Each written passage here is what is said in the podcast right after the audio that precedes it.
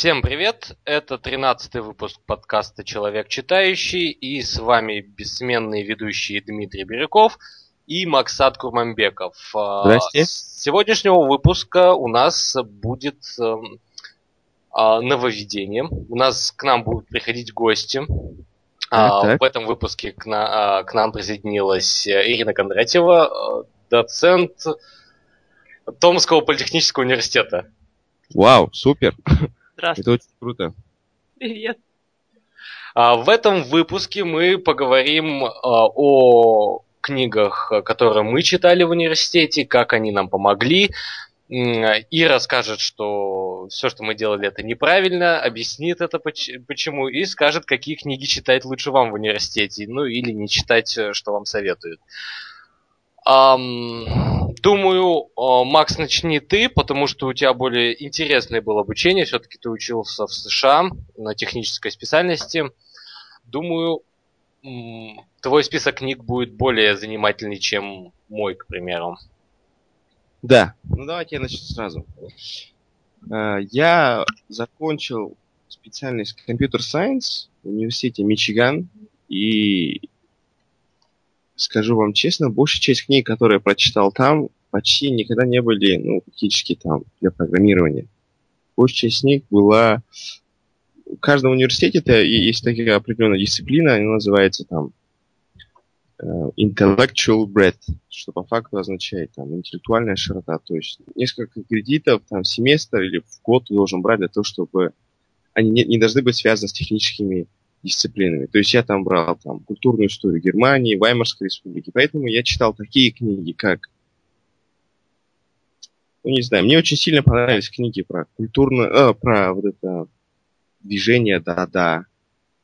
Не знаю, это культурное даже. Я читал книгу, ну, то есть я пытался сильно расширить свое мышление и выйти из зоны комфорта, не только читая технические книги. Но мне очень понравились книги про, когда я брал курс, курс про криптографию, мне еще понравилась книга про криптографию. То есть, в основном я пытался книги читать не чисто технические, но пытался получить нетривиальное а, понятие о моей сфере работы.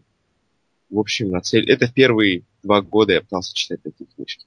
Дима, как у тебя было? Ну, первые два года я учился на технической специальности тоже, потом бросил все это дело за непониманием, зачем все это мне нужно. И ушел гуманитарием, стал, ну, как, стал учиться на рекламе. И первые же пару лет я понял, что все, что дают в университете, оно, конечно, полезно, но полезно оно было в 80-х. То есть о классических видах рекламы известно уже очень давно, а более-менее современные тенденции нам не преподавались. А, Поэтому приходилось искать литературу в библиотеке, ее, естественно, никогда не, невозможно было найти. Поэтому приходилось достаточно много тратить денег на э, книги об интернет-рекламе, о тех же продвижениях в социальных сетях, о SEO-оптимизациях и всему подобному. А, во многом я именно этим книгам благодарен, что быстро смог хорошо устроиться после университета, а, потому что э, благодаря им я смог Э, написать несколько неплохих э, курсовых, которые на самом деле были плохие, но никто этого не заметил. То же самое про мой диплом. Это была а, абсолютно ужасная работа, но получил я отлично. Круто, что ты сейчас это осознаешь. Значит, я что же значит? Вот.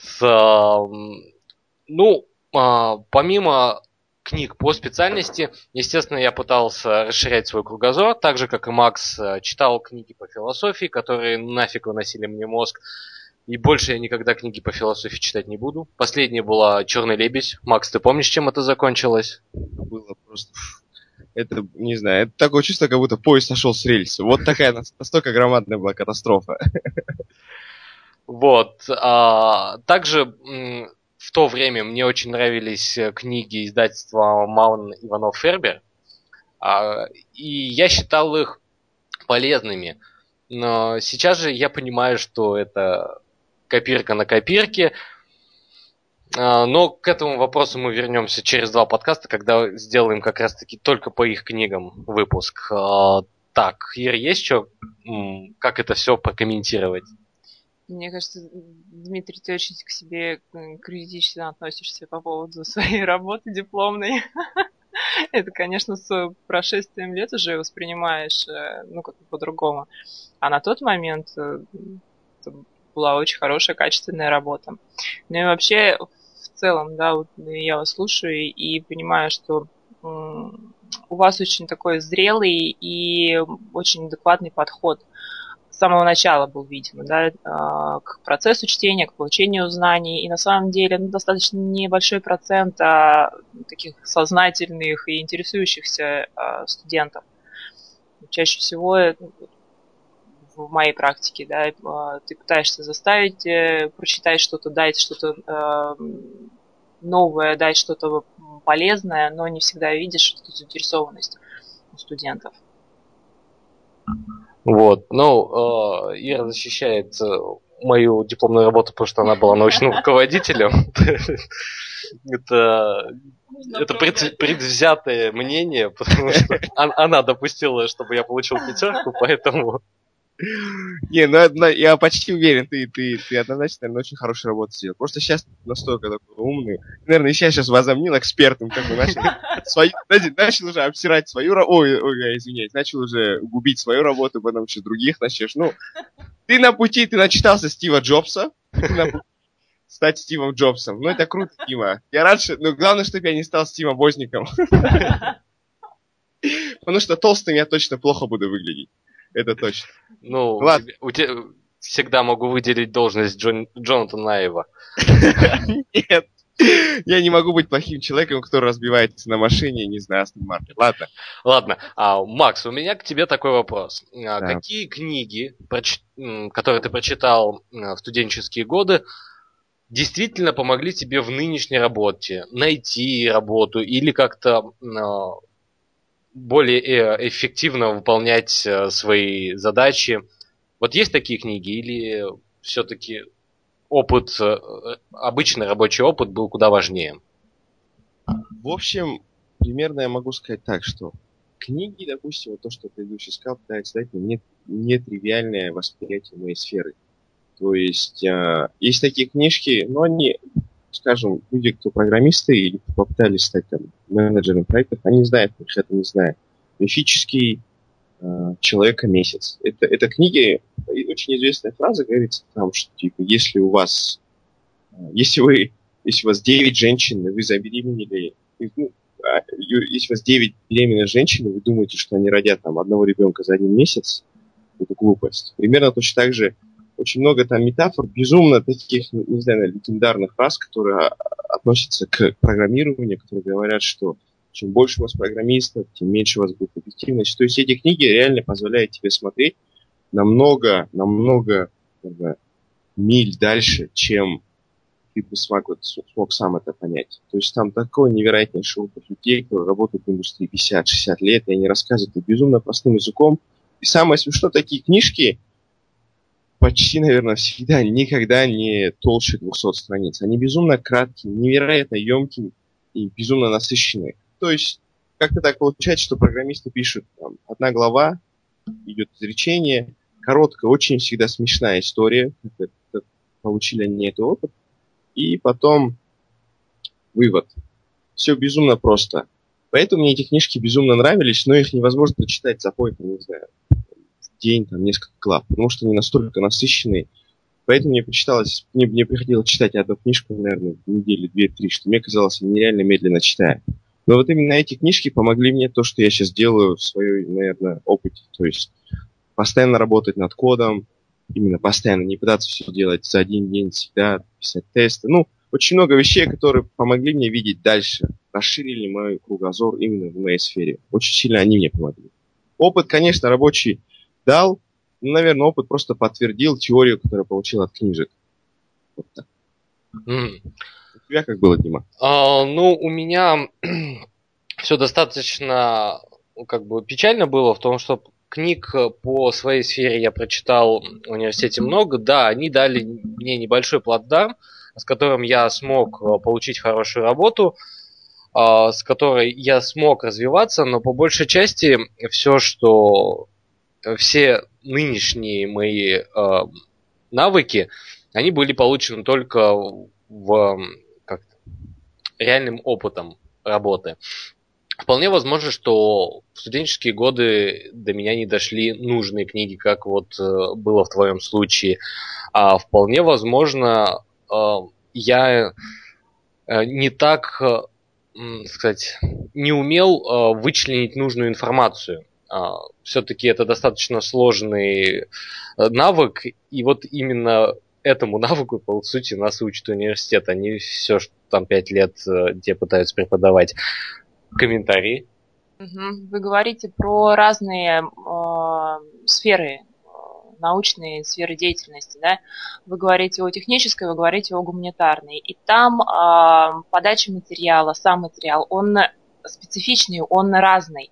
То есть если гуманитарный, он менее точный, то и ну, литература, вытекающая отсюда, она опять же менее точная, там может быть больше воды и сложнее вычленить. Что касается точных наук, что касается технических наук, там все а, структурирование, конкретнее, а, ну, окей. У меня еще один, Макс, к тебе вопрос. А, вот как Ира сказала... Сегодня мое интервью.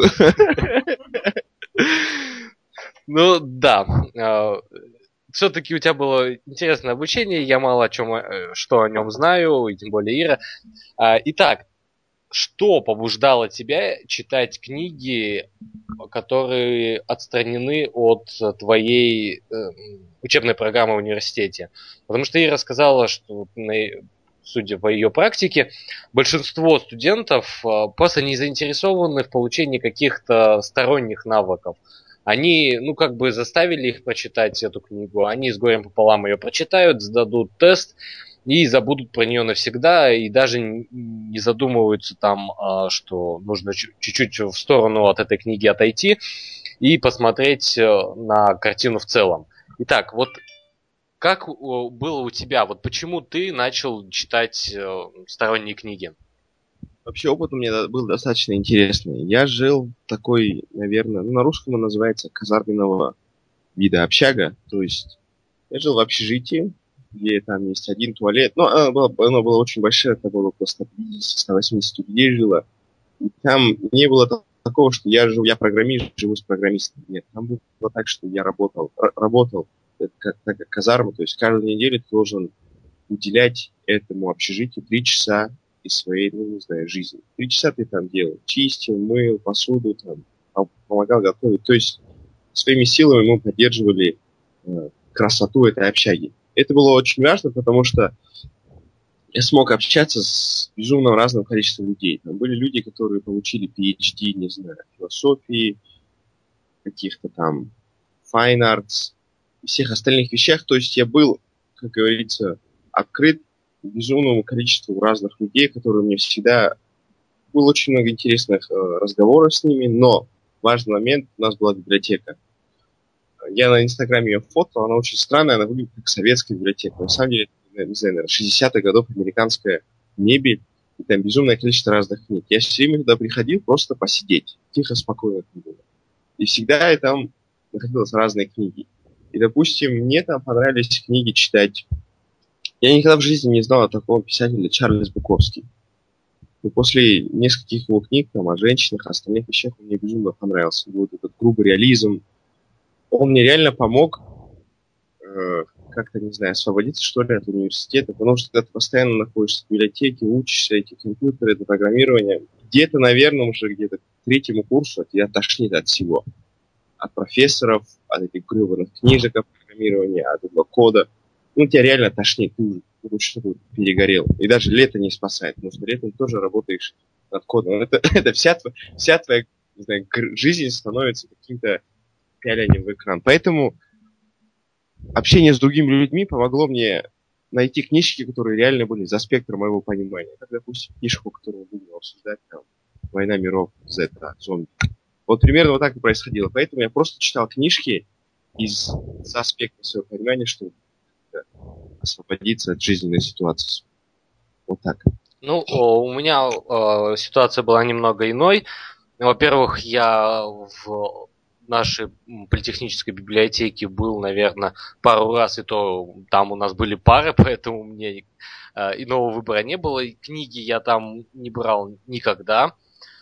А, связано скорее всего, с тем, что я очень ленивый человек, и я бы их не вернул в срок, у меня были бы штрафы и все такое. Мне было проще потратить 500 рублей на книгу, и, и чтобы она была всегда моей. А, ну, а во-вторых, большинство литературы, которую я читал, она была э, достаточно новой, то есть, к примеру, все это, мы сейчас обсуждаем период с, с 8 по 13 год, и вот э, большинство книг было как раз таки этого времени. Библиотеки, э, наверное, просто не успевали закупаться ими, а, ну, все мы знаем, что, в принципе, в маркетинге, в рекламе тенденции меняются одна за одной, что-то уходит в небытие, что-то становится популярным, а, к примеру, вот завтра появится совершенно иной способ э, предоставить свой продукт, и об этом через два дня напишут книгу, а через месяц она будет не актуальна. Естественно, такие книги библиотеки стараются не закупать, поэтому мне приходилось тратиться самому. Выбирал я их, э, пожалуй, чаще всего благодаря всевозможным форумам, благодаря советам э, старших студентов, которые говорили, что вот после прочтения этой книги тебе будет проще понять то и, э, тот или иной предмет. Um, ну, как-то так. Э, Ир, вот э, как ты пытаешься сподвигнуть своих студентов на чтение сторонней литературы, которая, к примеру, относится к твоему предмету опосредованно? Прежде всего, заставляю их. давая какие-то специальные задания. Ну, вот сейчас там в рамках своего курса, ну, в частности, менеджмента, я э, им даю специальный проект, который они должны сделать э, по окончанию семестра, и даю им список э, литературы, дополнительной литературы, когда они должны выбрать книгу, прочитать ее и ну, в индивидуальном порядке приготовить э, презентацию, да, доклад по этой книге. Причем книги эти связаны с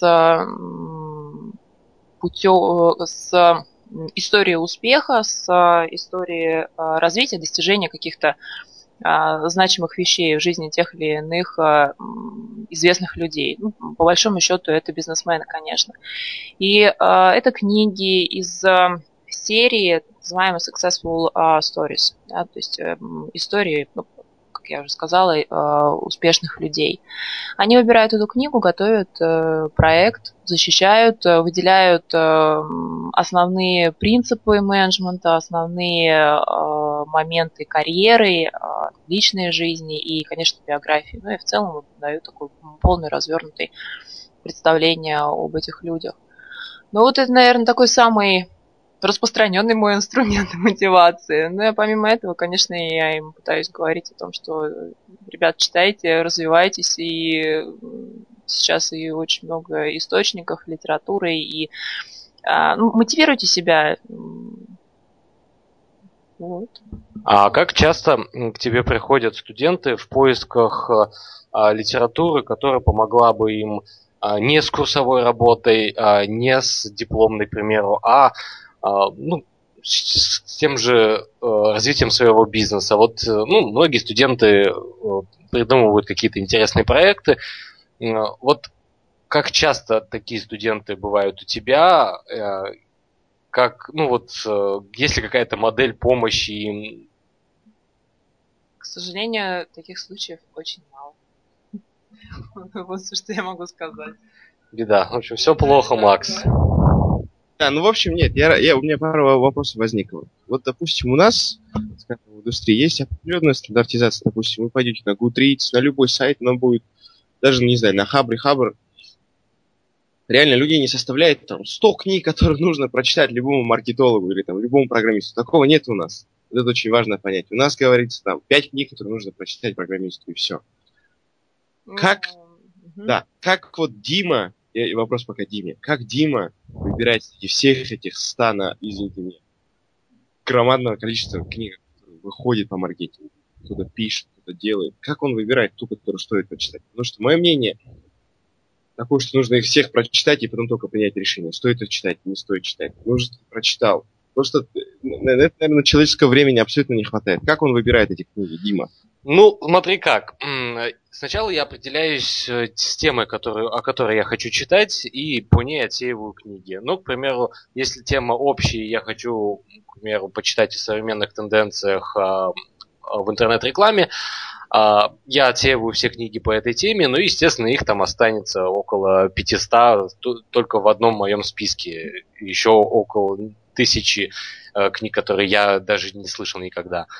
И единственный вариант отобрать сразу хорошую книгу, а не продираться через посредственные а, это составить несколько списков, ну или не составлять, а найти в интернете. А, сейчас очень много сервисов, которые составляют рейтинг э, популярности, рейтинг полезности книг, и провести около, наверное, недели, а, собирая по крупицам информацию о, о каждой из этих книг в рейтингах, эм, благодаря, благодаря которым потом получается сократить э, до 10-20 книг, э, которые, в принципе, уже реально прочитать. Понятно. То есть все, все очень грустно и печально. И на самом деле э, процесс выбора книги для, так сказать, моего карьерного развития, это всегда очень долгий очень, так сказать, муторный путь. Пока что я не придумал модель, э, ну, там, схему, которая поможет мне делать это быстрее. Если я хочу почитать что-нибудь для саморазвития, я, естественно, общаюсь с людьми, а, что они мне посоветуют. И так я получаю себе новые интересные книги. Но, к сожалению, а, по профессии, так, ну, книги по профессии я так для себя так просто найти не могу. Понятно. Ну, вообще, да, как я понял, оказалось все сложно. Тебе приходится большое количество, ну, исследований даже проводить. Какую книжку ты хочешь. Ну, это интересно. Я думаю, очень интересно. Да, а иногда получается так, что все равно через, благодаря там, неделю ты провел, а, изучая все эти книги, и все равно получилось э, Э, так, что в твой окончательный список попала достаточно вторичная книга, которая не дает тебе абсолютно никакой информации, но время она все равно отняла. Да, это, это, это неудачно, конечно. Такое бывает. Ну, это, в принципе, проблема гуманитарных наук, потому что они вроде как э, э, людям кажется, что они простые в понимании, и о них столько книг написано. Просто вот ты возьми издательство Ман Иванов и Фербер, а, а все это гуманитарные науки. Они каждую неделю что-то одно и то же, одно и то же. Уже вы чувствуете, да, какой будет наш следующий подкаст? У Димы уже такая легкая, легкая неприязнь возникает. Я буду цитировать именно, что у него кусок горле застревает, явно. Ладно. А, давай. Так. Вопрос примерно состоит такой. Когда вы даете книги, вы даете определенную часть книги, какую-то главу, ждете какой-то так называемый фидбэк, ответ, там, человек прочитал что-то от него, или просто говорите, типа, вот эту книжку нужно прочитать. Это вопрос по, по поводу вот этого финального проекта, да? Да, да. Когда вы даете книгу, вы даете, типа, вот, вот такие нужно части из книги прочитать, или прочитайте эту книгу, скажите, что вы думаете. Как Нет. у вас происходит? Происходит это таким образом. А, у меня есть список определенный, там вот я сейчас на список когда смотрю, на данный момент там 13 книг. Но студенты могут его расширить, могут э, любую книгу, которую они пожелают, э, включить и сделать э, презентацию, проект по этой книге.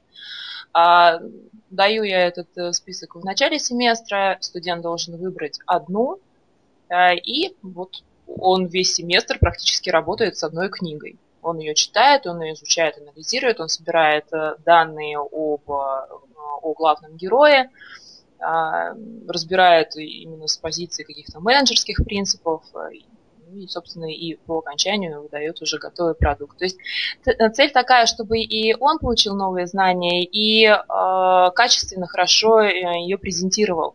То есть дал такое целостное, полное рассказ, да, представление своим одногруппникам и обязательные вопросы э, студентам, когда они защищают свои проекты, это каким образом вы э, замотивируете ваших одногруппников, чтобы они прочитали эту книгу? Дальше вопрос. Скажем, большая часть ваших курсов же гуманитарного, правильно, типа? Да, они все гуманитарные. Большая часть всех. Да, ну, для уточнения. Угу. Вы даете какую-то книжку прочитать. Угу. Вы, я, я не особо знаком с системой русско, русской, поэтому вы пишете эссе об этих книгах, которые, допустим, прочитали. Допустим, было это у нас так. Да, мы проходим какую-то культурную революцию, и она говорит, ну, учитель наш, то есть профессор. Говорит, прочитайте такие-такие-то книжки, и однозначно у нас на экзамене выпадает какая-то тема из этих книжек, и нужно ее раскрыть там, на полтора листа, на четыре во время экзамена. На это выдается 30 минут. Практикуется ли такая вещь у вас? Не обязательно на экзаменах, ну, не знаю, в классе. Ну, а, скорее эссе связано у меня не с книгами, а с а, материалом, каким-то видеоматериалами, видеолекциями, когда а, дается ну, какой-то конкретный материал, и студент должен его проанализировать.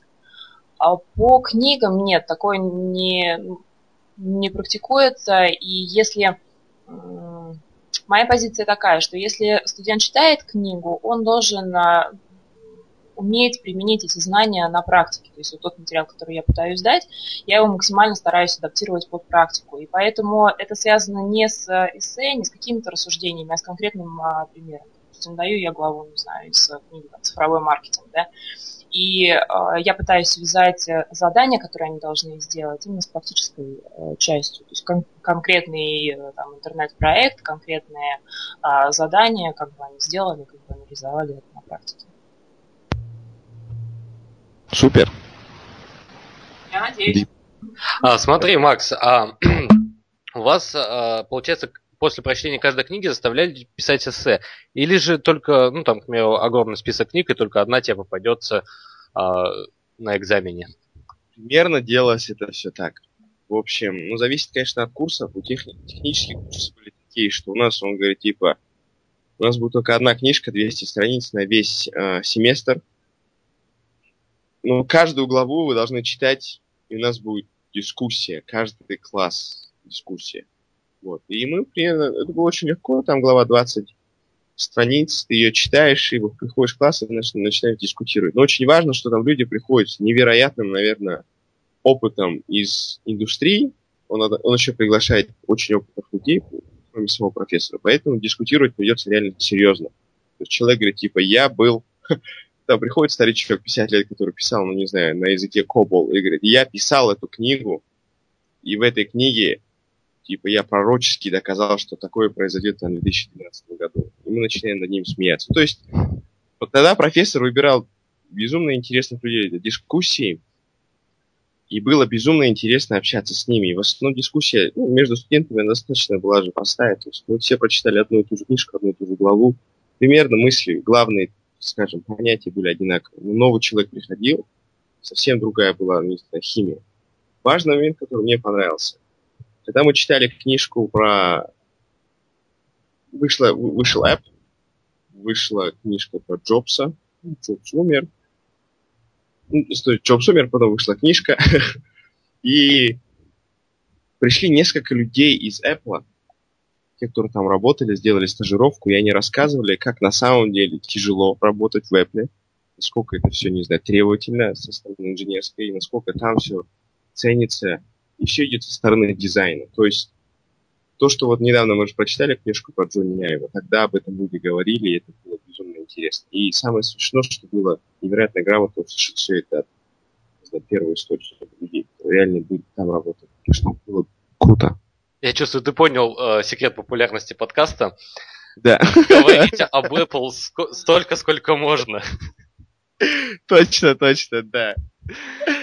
Ой. Вот, ну, я вот, мое мнение по поводу эссе после прочтения книги, в общем, я отношусь к этому крайне положительно, потому что когда ты прочитал книгу и тебя заставляют или сам, ну, лучше, конечно, чтобы ты сам а, пишешь э, на полторы-две страницы эссе о прочитанном произведении, ну, или научном труде, а, это позволяет тебе в голове структурировать информацию. То есть, когда у тебя есть жесткие рамки в две страницы, ты всегда отбрасываешь всю воду, которая в книге была, и ты пытаешься сам для себя построить, э, так сказать, э, схему, так сказать, выстроить знания, которые дала тебе эта книга. Плюс э, подобные задания помогают освежить знания о давно о прочитанных книгах. Так, ладно, у меня вопросы закончились, но мне жутко интересно, что это за список у тебя. Это как раз тот список э, по книгам Successful Story, который я даю своим студентам. А, книги, популярные книги, я думаю, всем известные. Несколько вот книг э, Брэнсона, ныне очень популярного, да и не ныне тоже. А несколько книг Генри Форда, несколько Дональда Трампа, Билла Гейтса и тут несколько представителей еще есть японского менеджмента. Вот, книги эти были составлены мной. Студенты могут их расширить по своему усмотрению. Ну, естественно, есть э, книга про Джобса. Так, давайте прочитаем эти книги, будет очень интересно. Мне очень интересно. В смысле, все, все 13 книг? Нет, нет, не все, но я имею список. список а, список? Весь, да, список? Ну, хорошо. Да. Угу. Сколько? Там 13 же? 13, 13, да. да, да. Акио Марита сделано в Японии, Билл Гейтс «Бизнес со скоростью мысли», Билл Гейтс «Дорога в будущее», Дональд Трамп «Думай как миллиардер», Дональд Трамп «Мысли про, по-крупному и не тормози», опять же, Дональд Трамп «Никогда не сдавайся», а, Джек Уэлч и Джон Бирн а, «Джек. Мои годы в J.A., Генри Форд «Моя жизнь, мои достижения», Генри Форд «Сегодня и завтра», Гай Кавасаки «Правила для революционеров», Брэнсон, Ричард, теряя невинность, Ричард Брэнсон, к черту все, берись и делай, и а, Янг Саймон, а, Айкона, Стив Джобс. Вот, собственно, это... Да, да. Вот когда, как только прочитаешь все эти книги, сразу станешь, знаешь, каким мотив... После прочтения этих книг ты сразу можешь устраиваться коучем. Вот. Точно, точно, да. И тебе сразу в почте придут, ну, не знаю, там, костюм такой, строчку, как, не знаю, Волк из Уолл-стрит, белая рубашка. Такой Виолин, да. Не знаю, вот с этих книг мне страшно понравилось. Я вот читал а, Генри Форда. Ну, как читал, я слушал аудиокнигу. Вот Генри Форд, конечно, безумный мужик был. Конечно, вот я, я, там я слушал Питер Тилля, остальных людей. Они, конечно, у них совсем другой парадигма мышления. Они нереально крутые в плане того, что они совсем воспринимают по-другому мир, проблемы мира. Они, они смотрят далеко в будущее. Но Генри Форд тогда, он, конечно, я, это для меня было реально открытие. Насколько, вот я вот слушал в эти мои года, да, вот полностью название не помню, ну, потому что слушал, не читал же. Но он такие вещи говорил просто я в шоке был. Он реально, вот я думаю, эту книжку многим людям стоит прочитать и послушать, не знаю. Брэнсон мне понравился тем, что теряя невинность, ну, он так спокойно к этим, кажется, к вещам относится. Я вот читал в биографии, что у него была дислексия, он был слегка притормаживающий в школе. Несмотря на все это, он все равно, ну, в таком, не знаю, консервативном обществе, как английском он все равно смог таких вещей добиться. И еще недавно видел фотки, наверное, Дима тоже видел, как он был стюардессой, оделся, мужик 60 лет ему, что ли, или бородатый, оделся, не знаю, в женскую... Он спорт спор... играл. Да-да-да, и, и там, не знаю, сервис, ну супер, супер, мужик реально крутой. На самом деле я из этого списка не читал практически ничего, но кроме Генри Форда «Моя жизнь, мои достижения» и а, Акио а, Марита «Сделан в Японии». И вот именно вот эта вот книга про «Сделан в Японии», она произвела на меня а, большое впечатление именно взглянуть а, получается, западному человеку на то, как строится бизнес в Японии. Это крайне интересно. После этого я начал э, читать всевозможные э, получается, ну, это не биографии, а истории таких компаний, как Sony, как Nintendo, а, как они развивались, как они покоряли э, рынок, как вытесняли а, давно стоящих на этом рынке западных, э, ком, ну, за, западные компании. А, но, вот, пожалуй, я знаю, что я буду читать на новогодних каникулах. Все эти книги. Супер. Не, ну мне кажется, да, Дима сейчас четко осветил. Вот э, книжки вот, о японском ведении бизнеса, они реально крутые. Я вот недавно видел фильм, э, он очень известный, про, на называется Jiro Dreams of Sushi. Невероятно крутой фильм, как вот именно японская культура относится к профессии, как этот старичок делает свой суши, его дети, его история. Ну и мастерски снят, конечно, рассказанная история о этом суши. Я думаю, людям стоит тоже посмотреть дополнение мощное документалка. Ну и в, под конец подкаста осталось пару вопросов. Ну, точнее, нет, один вопрос, фиг с ним со вторым. А, мы читали много книг в университете, но Макс, сколько, ну, не нужно э, точную цифру, хотя бы примерно, а, сколько художественной литературы ты прочитал, а, учась в университете? В, уни, в университете? Фу ты, елки. Не знаю, я тогда почитывал где-то к четвертому году. Первые два года я абсолютно не читал художественную. А это связано с тем, что у тебя не было времени или не было желания?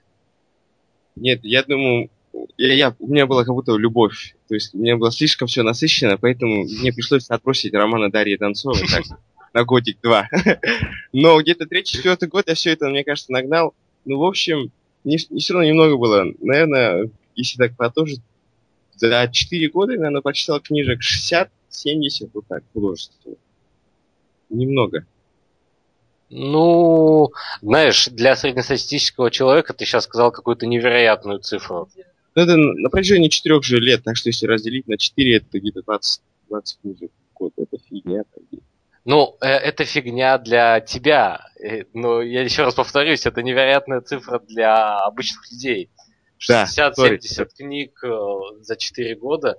Ну, предположим, что ну, для нас с тобой это кажется мало. Сколько у нас сейчас? 50 книг за этот год прочитано. Но они не художественные, а ты, получается, 60-70 только художественных и порядка 100 научных. Нет, 100, не 100, нет. Научные, вот, вот в этом я научные намного меньше были, потому что они слишком насыщены. Вот, наше программирование, их написали несколько, 5, 6, 10 лет назад, и они просто, это как, ну, не знаю, своего рода Библия и ты ее читаешь, она безумно насыщенная, ты перечитываешь, перечитываешь, поэтому из этих книжек не техни- технических, наверное, не больше 15. И а. их реально больше 15. Поэтому это все даже, даже до, до 100 книжек не дотягивало. Ясно. Ну, э, я в университетские годы решил заново приобщиться к классике прочитал несколько великих произведений русских авторов. Но в последние, последние пару моих учебных года, они прошли вообще без художественной литературы. Во многом это связано потому, что, э, с тем, что у меня не было времени свободного. Я читал литературу по профессии, я работал, естественно, я не учился последние два года. А, мне просто так пятерки ставили. А, вот. А, ну и давай, Ир, вопрос последний к тебе. Знаешь ли ты какие-нибудь художественные произведения, которые могли бы помочь твоим студентам а, в понимании твоего учебного курса? Сложный на самом деле вопрос. Да, наверное, есть, э, вот, опять же, из последнего, да, что я читала, это э, трилогию Драйзера «Финансист Стоек Титан». Вот как раз эти произведения, они ну, в э, какой-то определенной мере помогли бы студентам а, понять э, тонкости, в частности, вот, финансового мира, да, как устроены. Но, опять же, это классика, и насколько она вот, приближена к современным условиям, это вопрос. А, но мне кажется, что в плане с художественной литературой это трудно говорить. Потому что художественная литература, она все-таки более глубже. Это не какое-то там, руководство к применению, да, как литература по, по менеджменту, по управлению. А художественная литература, она же направлена на человека, как человек меняется, как он ведет себя, как он развивается, либо наоборот деградирует. В любом случае, художественную литературу надо читать, и она всегда помогает и развивает человека. А, думаю, на этой философской ноте можно и заканчивать а, сегодняшний выпуск. Мне, в принципе, понравилось. Получилось достаточно неплохо. А, и, как вы понимаете, гости к нам станут приходить чаще. Попытаемся разнообразить наши темы. Просто, просто в какой-то момент мы поняли, что слушать два наших нудных голоса вам уже надоело. Да, однозначно. Люди, люди пока не начали отписываться, но думаю, это Мы не, не за горами. Да, нам уже поставили двоечку в iTunes. Я не хочу получить отнерку, честно. Ну, на этом все. Всем спасибо. До свидания. До свидания. Пока-пока.